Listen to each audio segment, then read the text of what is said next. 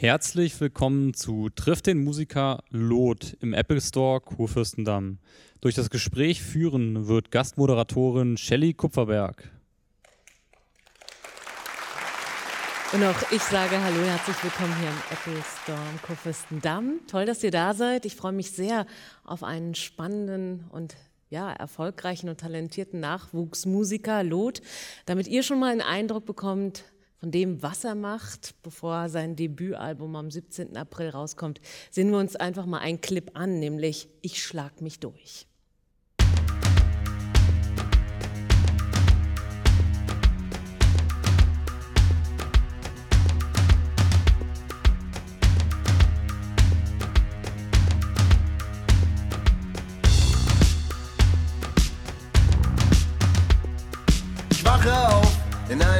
Frachtraum, die letzte Nacht war doch kein Albtraum, beiß die Fesseln durch, was mach ich hier? Renn nach oben, spring ins Meer, die halbe Mannschaft hinterher. Ich seh kein Land, was wollen die von mir? Ich pack mich selber am Kragen, zieh mich hoch, wenn die Beine versagen. Ich renne bergauf und ich renne bergab. Ich zieh das durch wie Forrest Gump.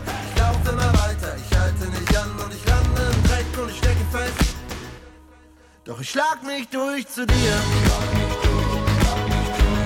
Was immer auch passiert. Ich schlag mich durch zu dir. Bevor ich hier krepier. Ich komme an, nach 200 Tagen vor meinem Haus. Die mich erwarten, sperren mich ein, verhören mich tagelang. Verstehe nicht den Sinn der Fragen, nur immer wieder deinen Namen. Ich säg die Gitter durch und breche aus. Ich pack mich selber am Kragen, zieh mich hoch, wenn die Beine versagen. Ich renne bergauf und ich renne bergab. Ich zieh das durch wie Forrest Gump. Ich lauf immer weiter, ich halte nicht an und ich lande im Dreck und ich stecke fest. Doch ich schlag mich durch zu dir.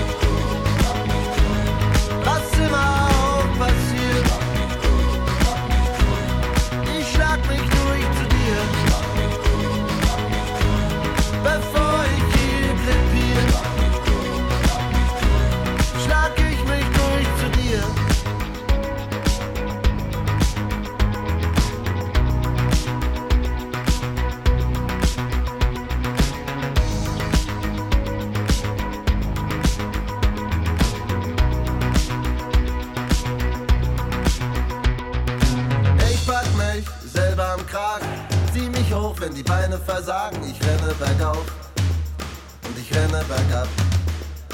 Ich zieh das durch wie Forrest Gump. Ich lauf immer weiter, ich halte nicht an und ich lande im Dreck und ich stecke fest. Doch ich schlag mich durch zu dir.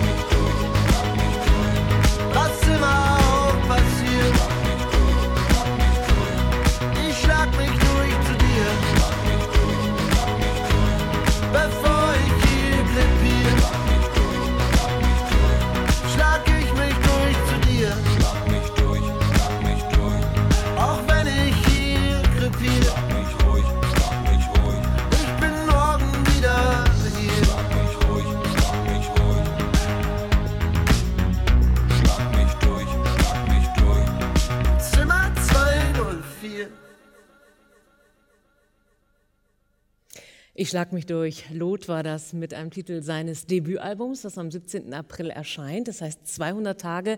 Und inzwischen sieht er wieder ein bisschen vorzeigbarer aus. Davon können wir uns gleich überzeugen. Herzlich willkommen, Lot. Hallo Lot. Hallo. Die Wunden sind also verheilt, wie ich sehe.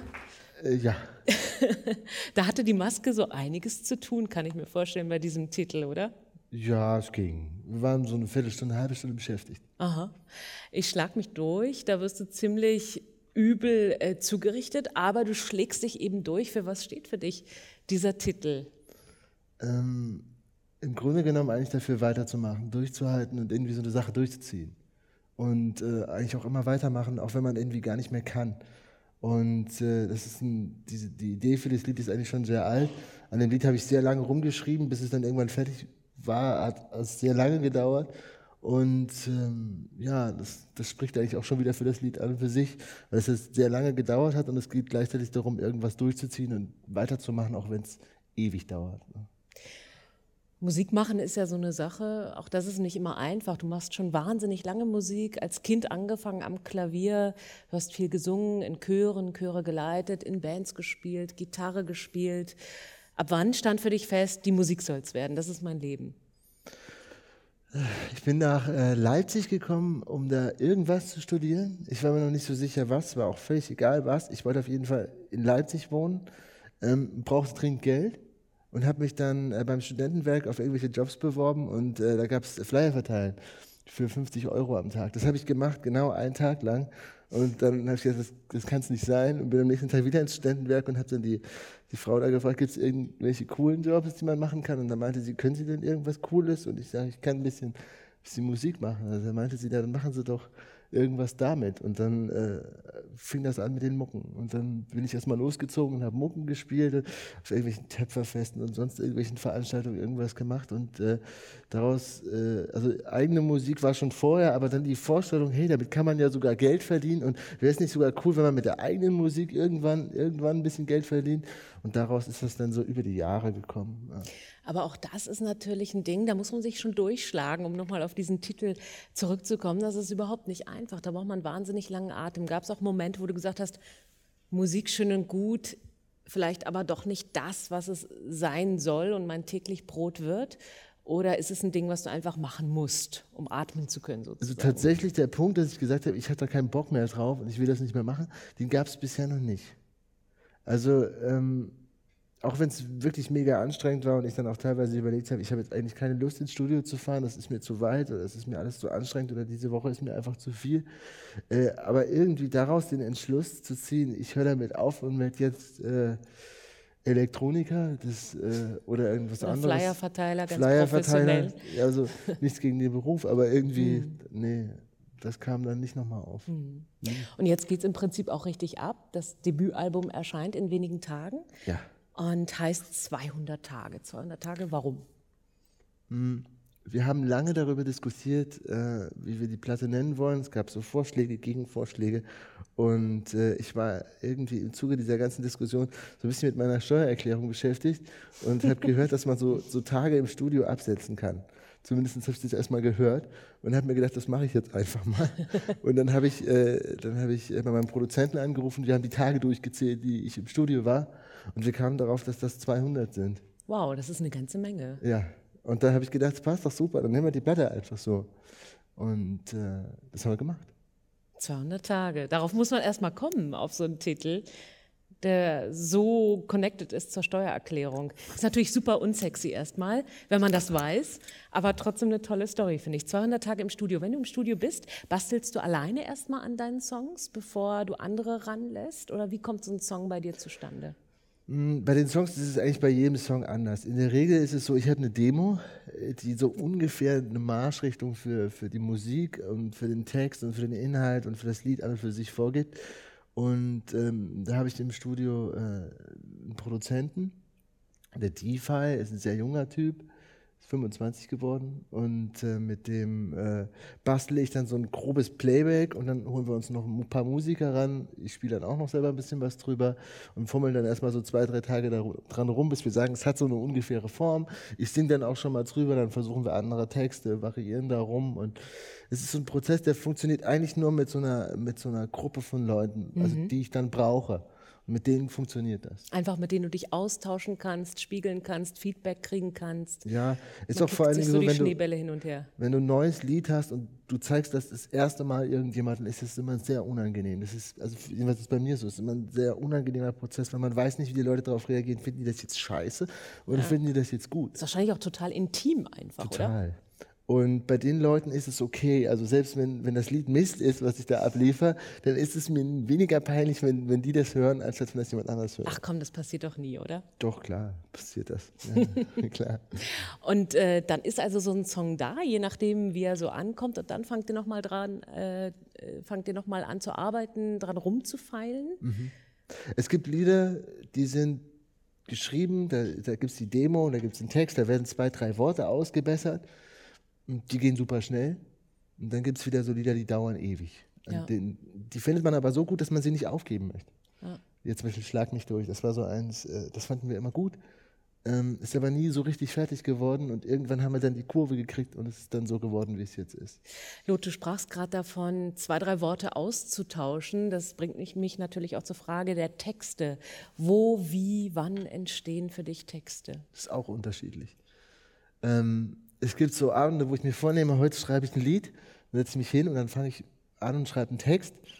Ähm, das dauert dann oder es dauert nicht. Es gibt aber auch so Situationen, wo ich einfach mit dem Fahrrad irgendwo unterwegs bin und mir fällt was ein und dann formuliert sich das eigentlich schon fast komplett im Kopf aus und du kommst dann daheim an, tippst das nur noch runter.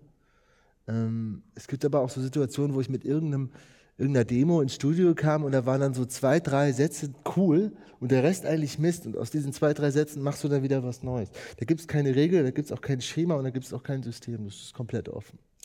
Ich habe gehört, du hast auch viel Zeit in Bibliotheken verbracht in deinem noch jüngeren Leben, Ja. hast viel gelesen.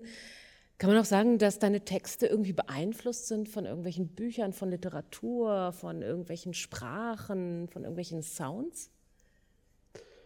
Ich weiß es nicht. Also ich weiß nur, dass ich äh, äh, relativ früh angefangen habe, Sachen zu schreiben. Ob sie jetzt gut waren oder schlecht, ich kann mich da auch im Detail nicht mehr dran erinnern. Aber das kam auch viel durchs Lesen. Natürlich. Ähm, ich habe äh, früher gerne Russen gelesen, also so russische Autoren. Äh, mittlerweile mittlerweile komme ich irgendwie, ich muss ganz ehrlich sagen, ich habe im letzten, letzten Jahr wahrscheinlich zwei Bücher gelesen oder drei. Naja, wenn man 200 Tage im Studio verbringt, Ja. bleiben noch Früher ein bisschen, ein paar Tage zwar übrig, aber man muss ja auch andere Dinge machen. Mhm. Ja, aber vielleicht kommt die Zeit noch. Du gehst demnächst auf Tour mit deinem Debütalbum. Bleibt da Zeit, zum Beispiel zum Bücherlesen? Im Moment nicht so richtig, nee. Aber das kommt wieder, das kommt wieder. Mehr Zeit kommt wieder. Ist mir sicher. Ja. Du hast gerade gesagt, russische Literatur fandest du ganz toll. Was ich spannend an deiner Biografie finde, du hast eine türkische Mutter. Da gibt es also noch eine andere Kultur. Spielte die in deiner Kindheit eine Rolle? Spielt die heute für dich eine Rolle? Die Kultur, die Sprache, das Land? Ähm, in gewisser Weise ja, weil einfach die Hälfte meiner Familie ähm, ist halt türkisch und muslimisch und die andere Hälfte ist halt katholisch und deutsch. Also eigentlich so, ähm, ja, das ist, schwierig zu, zu beschreiben. Also ich besuche meine Mutter und ich verbringe auch Zeit mit ihr. Äh, f- besuche aber auch meinen Vater und verbringe auch Zeit mit ihm. Die beiden leben getrennt schon seit Ewigkeiten eigentlich, seit ich denken kann. Ähm, aber für mich zum Beispiel ist es kein Problem, irgendwie zwischen dem einen oder dem anderen irgendwie äh, zu sein. Ähm, ich, ich, Also Problem glaube ich gar nicht. Es ist vielleicht eher eine Bereicherung, ein Schatz, oder? Den man hütet, den man hat. In zwei Kulturen aufzuwachsen, ist naja, man, man merkt schon innerhalb der Familie, die ja sehr groß ist, dann gibt es schon manchmal ein bisschen Clinch deswegen. Es ist, ich weiß nicht, woher das kommt. Es kommt wahrscheinlich auch durch die gemeinsam erlebte Geschichte, die teilweise auch ein bisschen unschön war. Ne? Ähm, aber ich, ich zum Beispiel habe jetzt in dieser großen Familie mit all diesen verschiedenen Welten gar kein Problem. Und hast du das Gefühl, die türkische Kultur hat auch dich in irgendeiner Weise beeinflusst und vielleicht sogar deine Kunst, deine Musik? Da glaube ich eher weniger. Das glaube ich eher weniger. Ich, ich, ich, bin zwar jemand, ich mag gar keinen Döner. Aber eigentlich müsste ich das ja eigentlich mögen, aber ich mag es einfach irgendwie nicht. Ah, es gibt noch andere leckere Sachen neben Döner. Türkische Süßigkeiten. Bist du Vegetarier oder wo ist nein, das Problem? Nein, ich verstehe es auch nicht, aber auch zum Beispiel türkische Süßigkeiten, die mag ich einfach nicht. Wenn meine Mutter kocht, ist das was anderes. Wenn die türkisches Essen kocht, ist das was anderes. Klar, das wenn die ist Mutter gut. kocht. Aber, ähm, aber so sonst so, so türkische Essen, was man so Fastfood-mäßig kaufen kann, kommt bei mir gar nicht an. Sprichst du Türkisch? Nur sehr wenig. Hm. Ich verstehe meine Mutter ein bisschen, wenn sie redet, wenn sie vor allem wenn sie flucht. Ist ja auch das Wichtigste.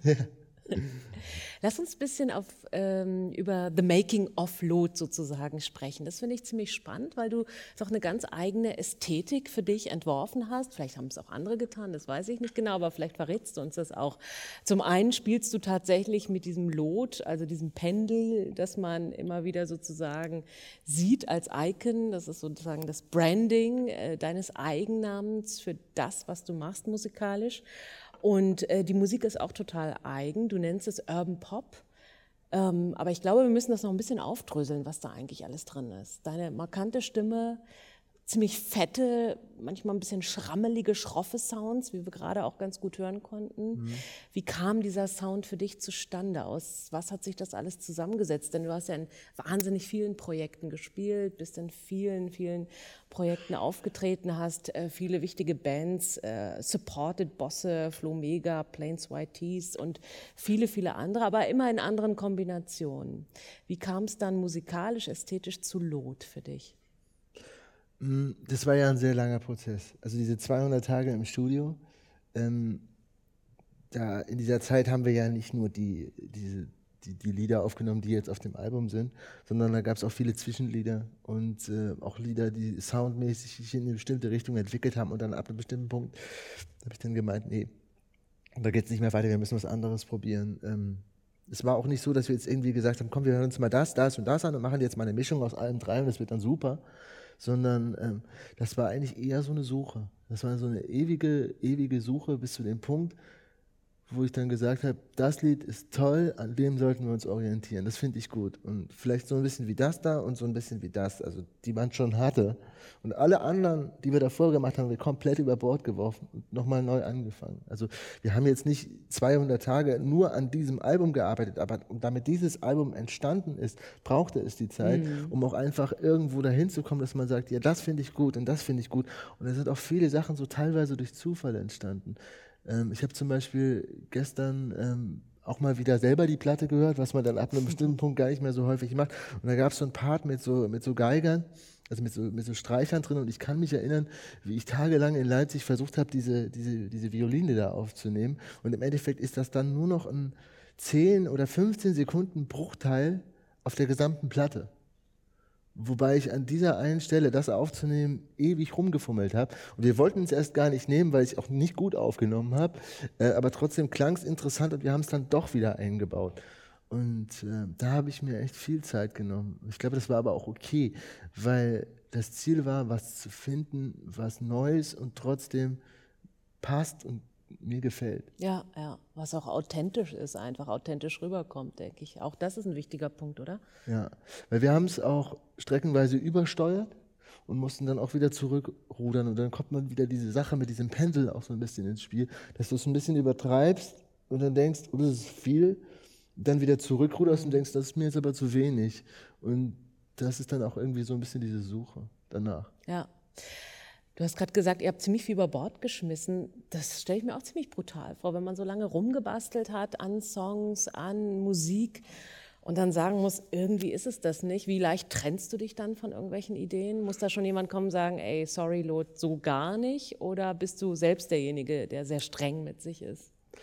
Irgendwann vergisst du die Lieder. Also ich habe auch vor ein paar Tagen mal so alte Demos durchgehört und auch wirklich Lieder vergessen die vergisst man mit der Zeit. Man kann nicht über alles nachdenken. Und äh, am Anfang tut es weh, beim ersten Mal tut es noch weh, beim zweiten Mal nicht mehr so sehr. Und ähm, das ist okay. Ich finde, es ist, ist ein Prozess, der dazugehört. Ich glaube, wenn ein Maler ein Bild verbrennt, ist das ja für ihn okay. Wenn das für ihn okay ist, dann ist das in Ordnung. Mhm. Und äh, wenn er das nicht will, wenn er das nicht in der Öffentlichkeit sehen will, dann ist es ein gutes Recht. Mhm. Und wenn er sagt, ich stelle das bei mir in die Kamera und das wird auch, das wird auch nie rausgestellt, dann ist das auch okay. Und äh, so war es auch bei der Platte. Einfach auch die Entscheidung zu sagen, nee, ich will das nicht, wir machen was Neues.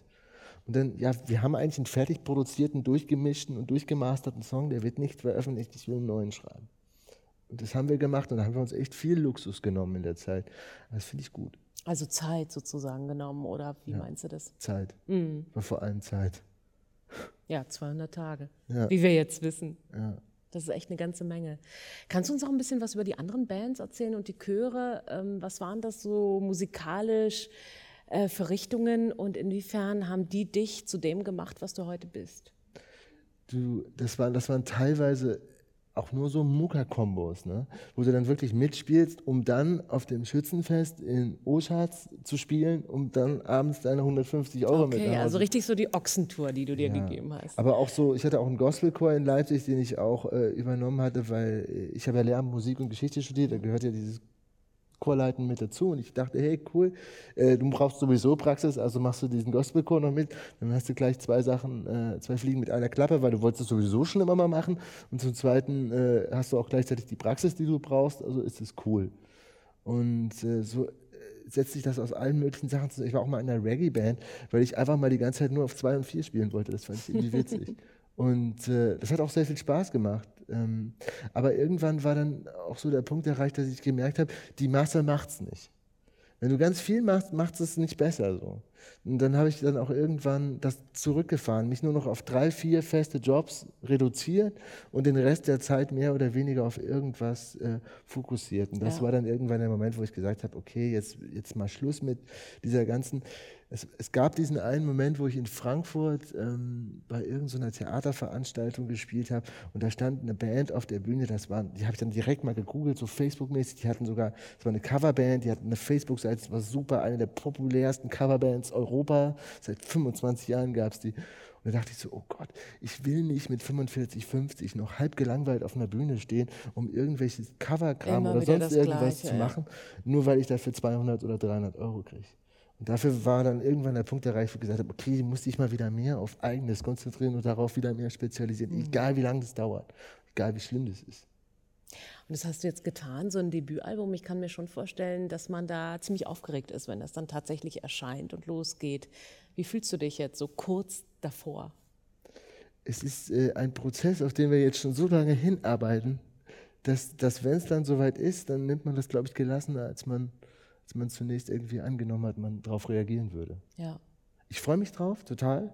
Ich freue mich auch darauf, jetzt gleich auf Tour zu gehen, also dann im Anschluss und einfach zu sehen, was dann passiert. Los geht's dann in Leipzig. Du lebst eben, wie wir schon hörten, in Leipzig, hast da studiert. Wie gerne lebst du in dieser Stadt? Was bietet sie dir? Das Ding ist, äh, wenn ich nicht in Leipzig bin, auf Dauer, kriege ich schlechte Laune. Ich bin wirklich gern da. Ich, Jetzt äh, sind wir gespannt. Was hat Leipzig, was andere Städte in Deutschland nicht Ich weiß es nicht. Wahrscheinlich sind es auch einfach nur die Freunde oder die Leute, die man da hat. Es ist ja bei jedem so. äh, Wo er ist, da sind seine Freunde und das Umfeld. Und ich mag einfach die Stadt. Ich mag auch die Wohnung, in der ich wohne, auch wenn das eine total äh, alte Altbauwohnung ist, die nicht wirklich hübsch ist. So. Aber ich mag es da einfach. Und es ist. Äh, für mich war immer, also ich weiß, als ich das erste Mal in Leipzig war, habe ich gedacht, oh mein Gott, was für eine coole Stadt ist denn das? Ich habe vorher in Mühlhausen gewohnt, in Thüringen, das ist jetzt so eine Stadt mit 30, 32.000 Einwohnern.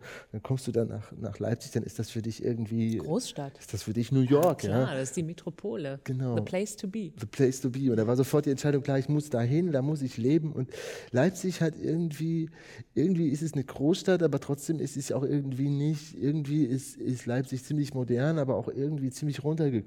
Und gleichzeitig, ist, Leipzig vereint irgendwie so diese Gegensätze ganz gut. Ich, ich glaube nicht, dass dieser, dieser Hype, der um Berlin, äh, Berlin sag ich schon, um Leipzig gemacht wird, irgendwie so, da gibt es ja ein bisschen dieses Hype-sich-Ding. Das ist, finde ich, ein bisschen übertrieben. Aber ähm, mir gibt Leipzig einfach, das ist für mich die erste Stadt, wo ich sage, da bin ich angekommen, da bin ich zu Hause. Und darum will ich da auch nicht mehr weg.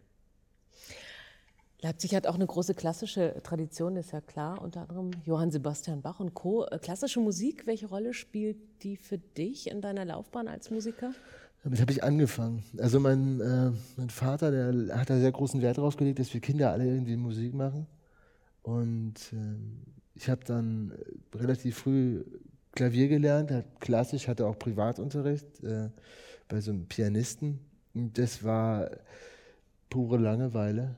Und ich habe, ich kann mich auch erinnern, dass wir dann jedes Wochenende auf irgendwelchen klassischen Konzerten waren. Und ich saß da als Kind und habe mich immer gefragt, was ist daran jetzt interessant? äh, später dann ist es mir irgendwie ein bisschen gekommen, zumindest bei manchen, bei manchen Sachen. Ich Ja. kann bis heute nicht alles nachvollziehen, was da stattfindet. Aber manches mittlerweile doch sehr und mag ich auch mittlerweile sehr. Ähm, Sie war am Anfang insofern wichtig, weil sie mich zumindest an die Musik gebunden hat. Aber dann selber Musik machen war dann, ging dann mit 14, 15 los, als ich dann in der ersten eigenen Band spielte, dann war es plötzlich cool. Dann war es super. Habe ich gerne Klavier gespielt. Also klassische Musik sozusagen als Grundlage, um Instrument erstmal zu können, um sich ausdrücken zu können irgendwie und dann die eigenen Sachen. Lot mit seinem neuen Album 200 Tage am 17. April wird es erscheinen. Jetzt ist es schon auf iTunes. Und jetzt Frage an euch. Habt ihr Fragen an Lot? Gerne. Das Mikrofon kommt. Erste Reihe, eine junge Frau. Hallo. Also, mein Name ist Sitja. Hallo. Ähm, ich wollte fragen, wie fandst du denn die Tour mit Teasy? Wie ich die fand, die war großartig. Äh, das ist eine super nette Mannschaft. Äh, Toni ist ein super Typ. Es hat unfassbar viel Spaß gemacht. Ähm, ich hoffe, wir werden das irgendwann mal wieder wiederholen. Wir werden auch ein paar Konzerte zusammen noch spielen in Zukunft. Ähm, und es war super, großartig. Weitere Fragen an Lot? Hallo. Wenn du komponierst, ist da zuerst ähm, der Text oder ist da zuerst die Melodie im Kopf? Oder wie funktioniert das? Oder kommt das gleichzeitig? Alles ist möglich. Es gibt sogar noch eine vierte Variante. Also die eine Variante ist, du hast, du hast erst einen Text und machst dann alles andere drumherum. Zweite Variante ist, nur, du hast irgendeine Melodie, die, die du cool findest.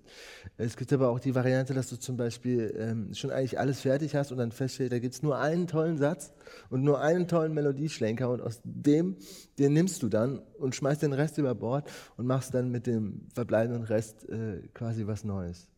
Und ähm, da gibt es keine Regel. Früher habe ich das so gemacht, dass das so Reißverschlussverfahren mäßig war, dass du also quasi durch Text und Melodie gleichzeitig dich gearbeitet hast und das dann zusammengefügt hast. Äh, mittlerweile habe ich da jede, jede Regel oder jede, jede Vorstellung, wie es laufen muss, über Bord geworfen. Und das ist auch überhaupt nicht wichtig.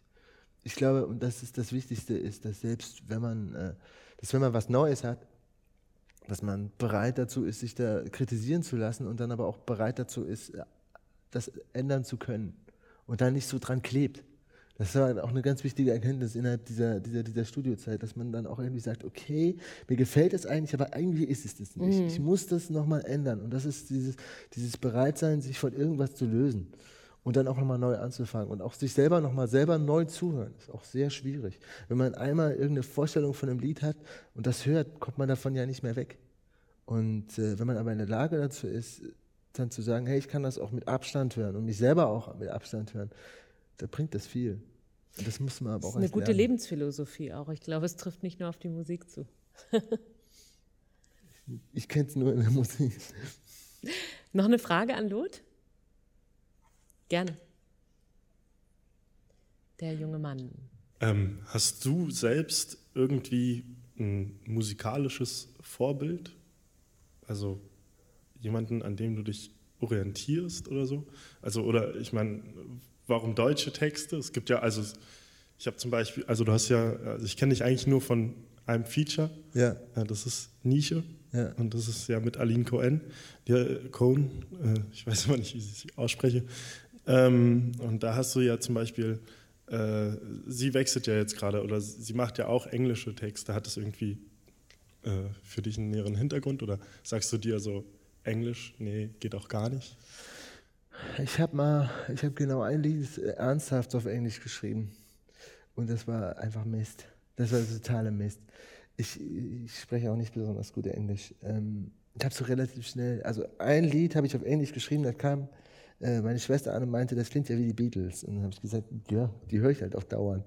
ähm, dann war das Thema für mich irgendwie abgefrühstückt. Das war irgendwie nie Frage, ob Deutsch oder Englisch.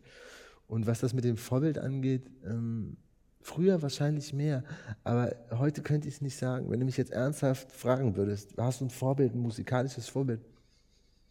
Nicht so richtig. Nicht so richtig. Und was die, was die, was die Sprache angeht, war es immer eigentlich fraglos, immer lieber am liebsten deutschsprachig so, das kann ich.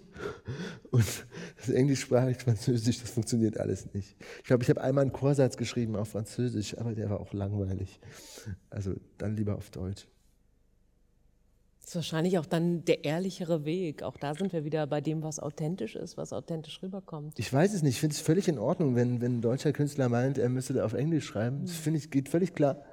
Ähm, ich sage halt einfach nur, ich kann es nicht. Ich will's lieber, ich mache es lieber auf Deutsch. Äh, macht das irgendwie mehr Sinn für mich. Ja. Noch eine Frage von euch aus? Bitte, nochmal der junge Mann. Ich habe tatsächlich noch eine Frage und zwar, ähm, ist es, äh, was, was hörst du selber? Also zum Beispiel ich äh, wusste irgendwie ganz lange Zeit nicht, was ich hören soll für Musik. Ähm, durch meine erste Freundin habe ich dann festgestellt, irgendwie, ich finde deutsche Musik halt am besten. Mhm. Und wie geht's dir und was hörst du selber so? Ähm, ich höre ziemlich durcheinander. Gerne viel durcheinander. Im Moment äh, ist gerade ähm, viel Bilderbuch, aber das finden, glaube ich, irgendwie gerade alle cool. Also ich höre das gerade sehr gerne. Ähm,